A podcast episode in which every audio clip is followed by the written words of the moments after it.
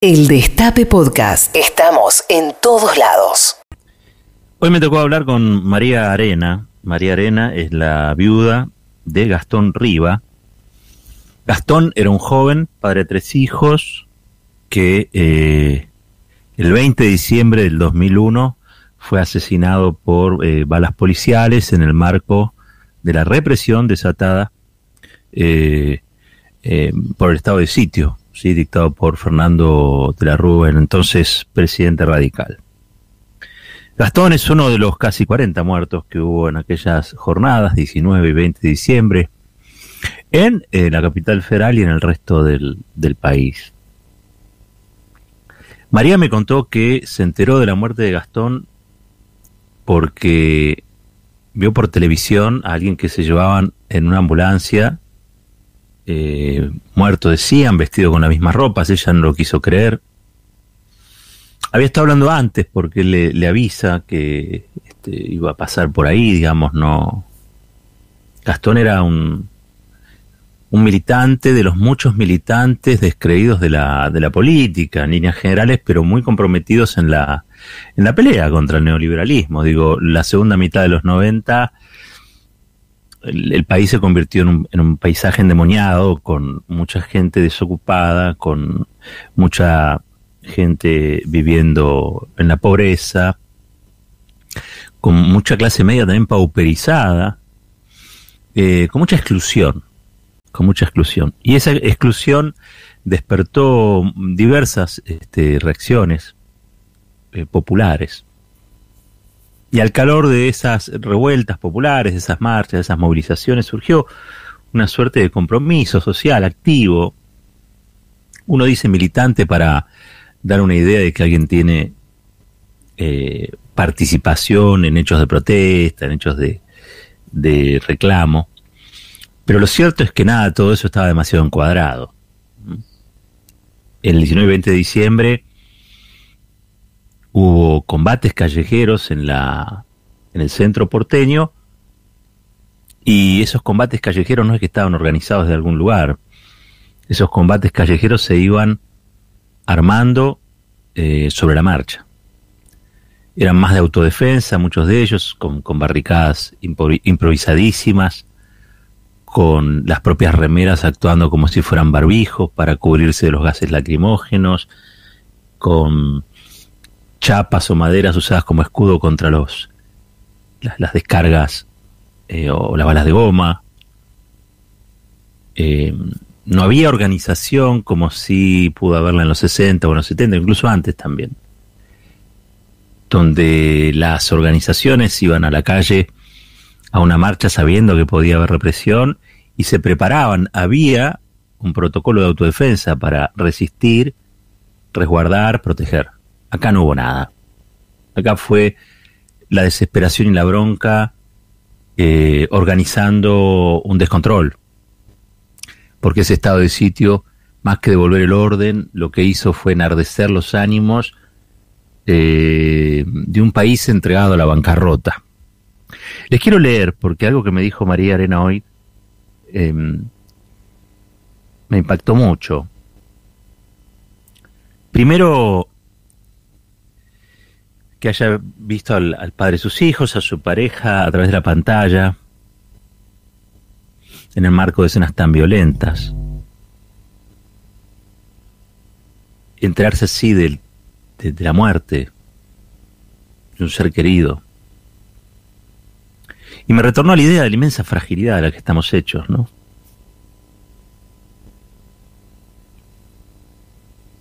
En el fondo estamos hechos de fragilidad. Somos pura fragilidad.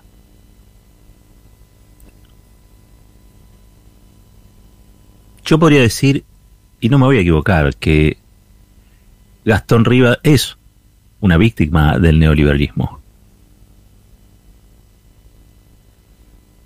A Gastón Rivas lo, lo mató un modelo modelo económico, social, y agrego yo, político y cultural, que este, se hizo fuerte allá por los 90 en el país y que nos dejó prácticamente derrotados.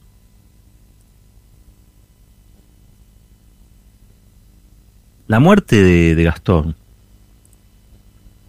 es una muerte que solo se explica o se entiende en el marco de un país donde, en teoría, para los diarios estaba todo bien, un año antes, el único problema que había en la Argentina en el año 1999, del cual hablaban los diarios, los canales y las radios, era la corrupción.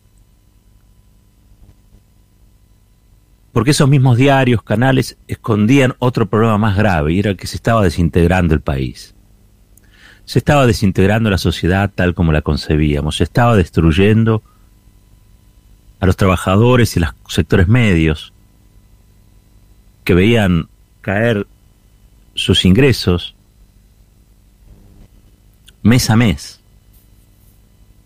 Pero sobre todas las cosas veían que la actividad económica, la famosa actividad económica estaba paralizada. Yo fui testigo de los trenes que viajaban vacíos. No había gente que transportar, gente que fuera al trabajo o volviera del trabajo. A mí me tocó ser testigo de eso. No, no me lo contaron, yo lo viví. Yo viví una Argentina de talleres cerrados, de fábricas cerradas, una Argentina donde se naturalizaban los despidos, donde se naturalizaba la precarización laboral, que a la precarización la llamaban modernización, nacional, eh, modernización laboral y a los despidos masivos en todas las empresas, ¿saben cómo? Racionalización. Gastón Riva es una víctima de todo eso. Y me decía María que cada vez que lo veía a Domingo Felipe Cavallo, que era como un poco el artífice de ese modelo, no lo podía creer, no podía creer el grado de impunidad que del que todavía goza Domingo Cavallo. No sé si se refería concretamente a algún tipo de punitivismo encuadrado en el código. No, no creo que no hablaba del Código Penal. La impunidad social. Yo vi una multitud, pero una verdadera multitud. Miren que Libertador es una avenida ancha. Había varias cuadras y cuadras y cuadras de ahorristas acorralados, de sectores medios enojados, que marcharon hasta la casa de, de Caballo a insultarlo y a pedir que renunciara y se fuera.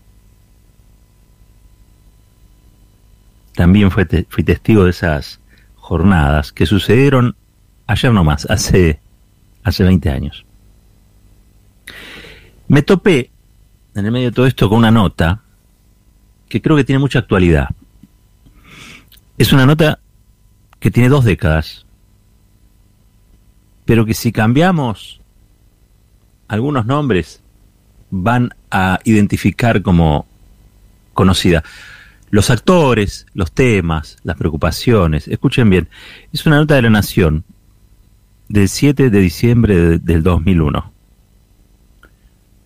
Lleva por título Caballo viajó de urgencia a Estados Unidos para destrabar el envío de fondos. La bajada o el copete dice, hoy se reunirá con funcionarios del Fondo Monetario Internacional para evitar que la Argentina entre en cesación de pagos. El organismo reclama para el 2002 cifras fiscales realistas y que las provincias bajen de manera agresiva el gasto. Algo de todo esto me suena.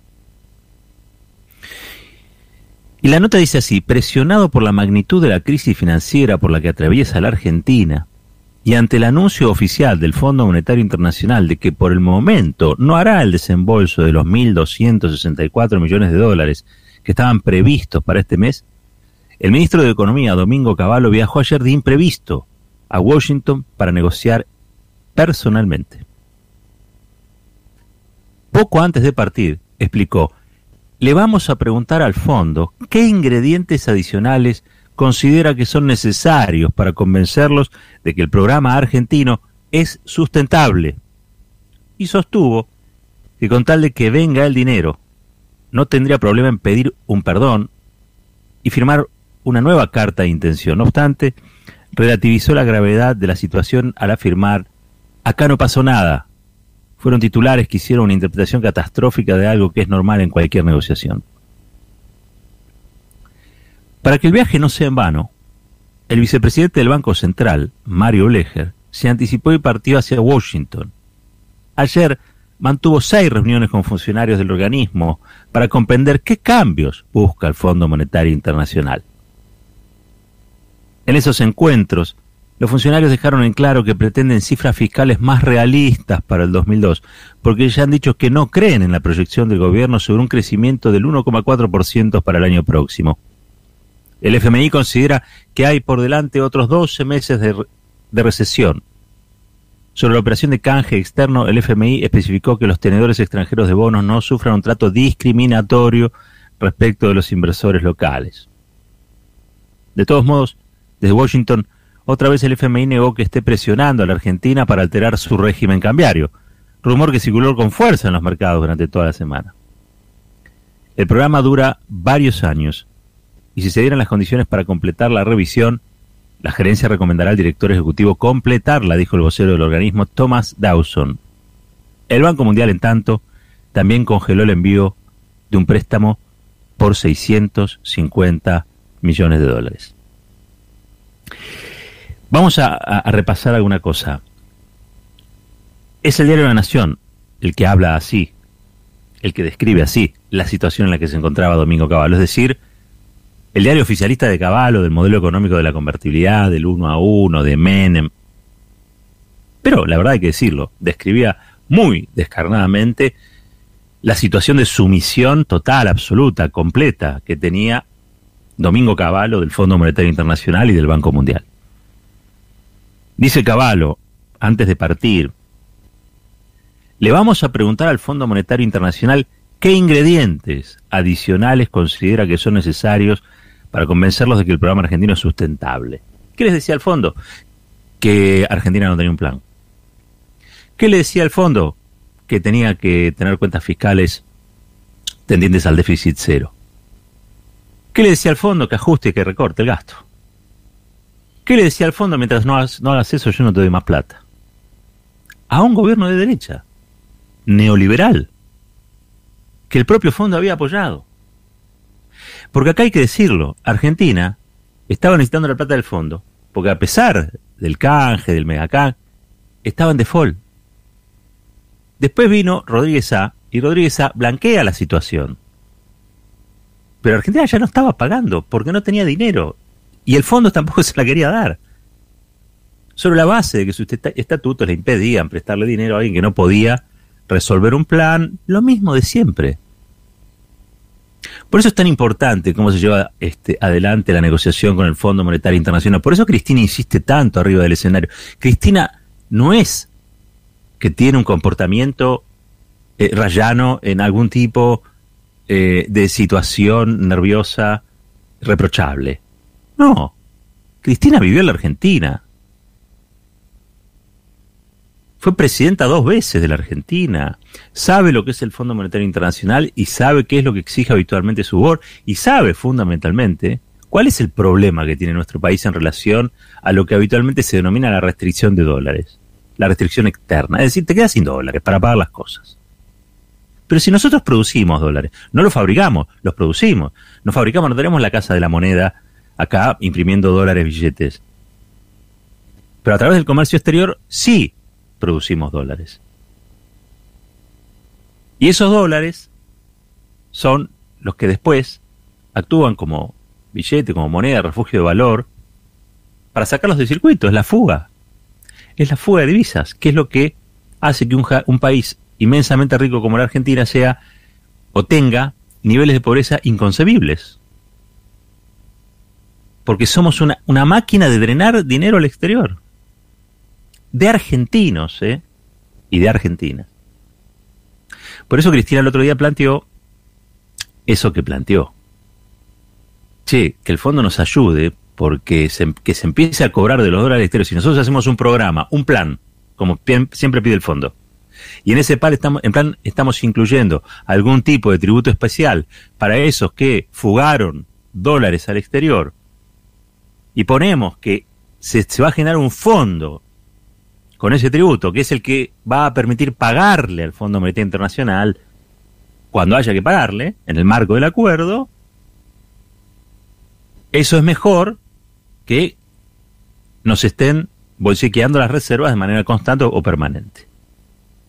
Entonces se puede escindir una cosa de la otra. El pago al fondo se puede hacer con los dólares rescatados por medio de algún tipo de instrumento de aquellos que la fugaron, que aprovecharon el modelo neoliberal de Macri para fugarla. Macri se endeudó para que ellos la pudieran fugar. Bueno, ahora les toca poner el hombro. No sé cómo se llama. Fondo Patriótico, Gran Acuerdo Nacional, el Pacto Social por una Nueva Argentina. Pónganle el nombre que quieran. Pero esa es una solución posible.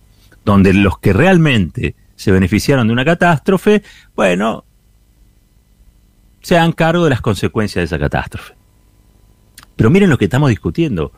Veinte años después, con el Fondo Monetario Internacional, miren dónde nos puso de vuelta Macri.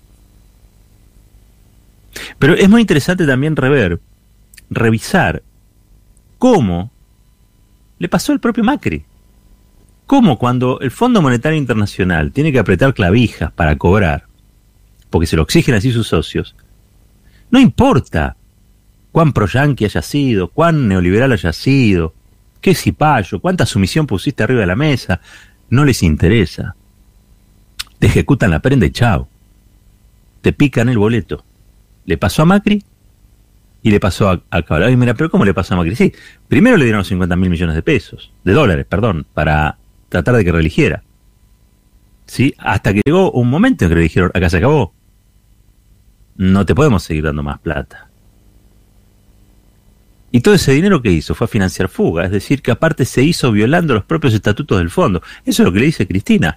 Muchachos, muchachas del BOR, a ver si ustedes nos ayudan a tener algún tipo de fortaleza política para que los que aprovecharon sus dólares eh, para sacar riqueza de la Argentina en el exterior, bueno, hagan lo que tienen que hacer, poner el hombro en una situación difícil y hacer que la Argentina pueda ponerse de pie. Dicen algunos que el fondo no es el mismo. Yo creo que el fondo siempre es igual. Y creo que, como hicieron Lula y Néstor allá por el 2006, creo, eh, cuanto menos relación tengas con el fondo, mejor. No es que estás bien porque el fondo te presta plata. Si el fondo te presta plata, después te va a pedir media nación. O sea, mejor no, no pedirle plata al fondo. Tampoco digo, vivís en un mundo interconectado, interrelacionado, globalizado. Probablemente lo de vivir enteramente con lo nuestro, completamente con lo nuestro, no sea posible. Pero es verdad que todo lo que vos puedas resolver fronteras adentro te resuelve muchas cosas. Entre otras cosas, cuestiones que están vinculadas a la soberanía de los actos, ¿no? Para no terminar haciendo aquello que vos no podés hacer como gobierno. ¿Qué era lo que no podía hacer Fernando de la Rúa como gobierno? Declarar un estado de sitio. ¿Qué era lo que no podía hacer Fernando de la Rúa como gobierno? Bueno, aplicar un plan económico recesivo que hundiera en la miseria a millones de argentinos y argentinas, que quebrara las pequeñas y medianas industrias, a los productores, se remataban los campos, la gente se olvida. La gente se olvida. Se acorralaron los depósitos. Sí, el corralito, el corralón, la gente se olvida. Y después vuelvo a votar a los mismos. ¿Quieren que les recuerde quiénes eran los que estaban ahí? ¿Quiénes eran los responsables políticos de lo que sucedió en el 2001? Estaba Ran Lombardi, estaba Patricia Bullrich, estaba Sturzenegger. Estaban todos. Estaban todos y todas los que hoy, hoy, en el Congreso de la Nación, en la contienda electoral, siguen defendiendo las mismas políticas. Y creen que defendiendo las mismas políticas y aplicando las mismas políticas le va a salir mejor. No, siempre va a ser peor. La Argentina está condenada a repetirse porque muchos de estos sectores no tienen, tienen cero autonomía ideológica de factores de poder que están fuera de la Argentina. Y que los utilizan como sus voceros, como su avanzada. Si pensaran con cabeza nacional, aunque fueran de derecha, miren lo que les digo, aunque fueran de derecha, si pudieran interpretar el dolor que implicó casi 40 muertos en una revuelta como la del 19 y 20 de diciembre hace 20 años, si pudieran entender el dolor en el pecho que pudo haber sentido la mujer de Gastón Riva, el día que se entera por televisión que le mataron al marido, y que le mataron al marido en un país que se descosía por todos lados producto de aplicar políticas que lo único que traen son miseria, recesión, despojo, angustia, desazón, Pero claro, no lo pueden entender. Y siempre agitan las mismas ideas, que son ideas fracasadas. Pero claro, cuentan con una parafernalia mediática que los hace o parece hacerlos eh, victoriosos o razonables incluso. Y aquellos que planteamos cosas distintas, aquellos que decimos, ojo que esto termina con 40 muertos en, en la plaza, aquellos que recordamos cuánto ganaba un jubilado, una jubilada en aquel 2001, aquellos que vimos cómo la gente se fumaba las indemnizaciones para poner un videoclub que quebraba a los seis meses, aquellos que eran técnicos y pasaron a ser remiseros y después de remiseros estaban al costado de la ruta con Delía y Alderete, allá en la Matanza. No tenemos mucho espacio para decir esto. Ahora, que no tengamos espacio no quiere decir que no tengamos razón. Que no tengamos espacio no quiere decir que no digamos la verdad. Que no tengamos espacio, no tengamos visibilidad no quiere decir que porque los otros tienen espacio y tienen visibilidad tengan mayores razones que nosotros. Esa es la pelea que seguimos dando.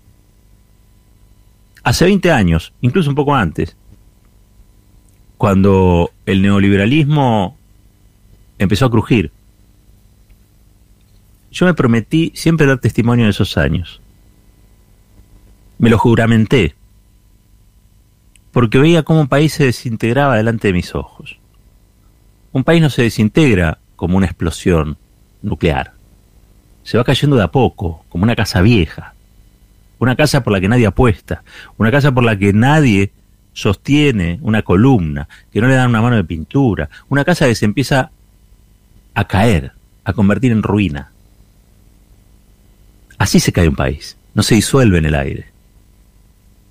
Aquello que lucía brillante se va tornando oxidado, aquello que se veía reluciente en algún momento se torna deshojado, realmente. Así fue como nos pasó. ¿Y saben qué? Primero que nada, primero que nada, lo que yo vi fue una enorme crisis, pero una enorme crisis que todavía no era económica, porque el problema empezó antes.